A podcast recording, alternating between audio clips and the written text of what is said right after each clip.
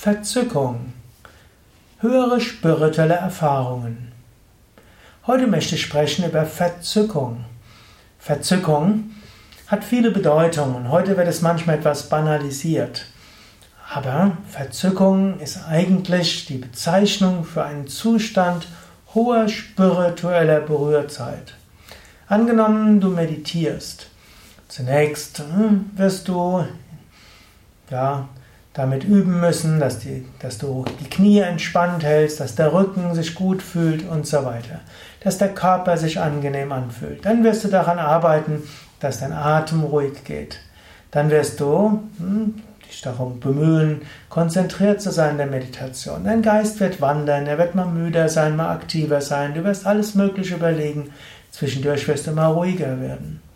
Aber in dem Moment, wo der Geist ganz ruhig wird, im Yoga würden wir sagen, wenn der Geist in den Dhyana-Zustand geht, wo also du absorbiert bist in der Konzentration, dann entsteht Verzückung in deinem Geist.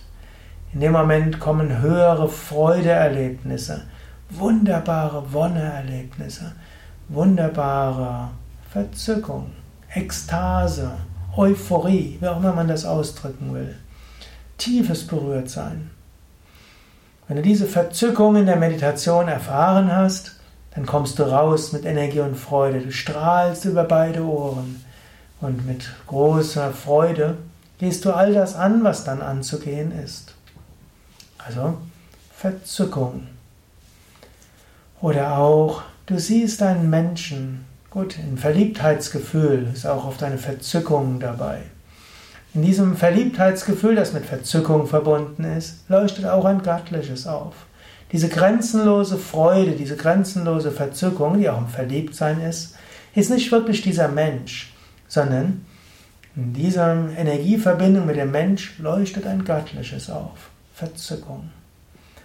Oder auch, du siehst unendliche Schönheit. Du stehst auf einem Berg und schaust runter ins Tal. Da ist vielleicht etwas Nebel und da ist irgendwo ein Sonnenaufgang. Verzückung. Da leuchtet ein Göttliches auf. Lass dich immer wieder verzücken, lass dich berühren. Yogis würden sagen, deine, die Tiefe deines Wesens ist Ananda. Ananda kann man übersetzen als Freude, aus Seligkeit, als Wonne, als Glückseligkeit. Aber wenn diese aufleuchtet, dann ist dort Verzückung. Natürlich, man darf auch nicht bei Verzückungserlebnissen bleiben. Denn Verzückung kommt, Verzückung geht. Manchmal, wenn du in der Meditation so wunderschöne Erfahrungen hattest, es gibt sogar Menschen, die danach reizbar werden, denn sie wollen diese schöne Erfahrung haben und dann irgendwo ist dann ganz banal. Vielleicht teilen sie sogar dir eine Erfahrung und der andere versteht sie nicht. Und so kann Verzückung kommen und kann gehen, aber sie inspirieren, gibt Energie. Es gibt noch etwas, was jenseits dieser Verzückung ist. Und das ist die reine Freude, reines Ananda. Das ist jenseits von Höhen und Tiefen. Verzückung ist eine Widerspiegelung von Ananda. Aber du bist noch jenseits dessen. So hat Buddha immer wieder betont, man soll auch nicht bei Verzückungserlebnissen bleiben. Der Buddha hat sogar verschiedene Ebenen der Verzückung beschrieben. Mindestens gibt es Texte, die das so ausdrücken und die dem Buddha zugeschrieben werden.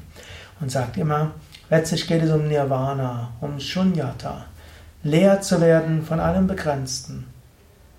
Hm, das zu gehen, was über alles hinausgeht. Aber mach dir darüber zunächst mal nicht so viele Gedanken. Freue dich über jede Freude, die du in der Meditation hast. Freue dich über jede Verzückung, die du hast und jede Entzückung, die du hast, wenn du mit einem Menschen zusammen bist. Lass dich verzücken von der Schönheit des Lebens. Das ist auch Mystik, das ist auch Spiritualität.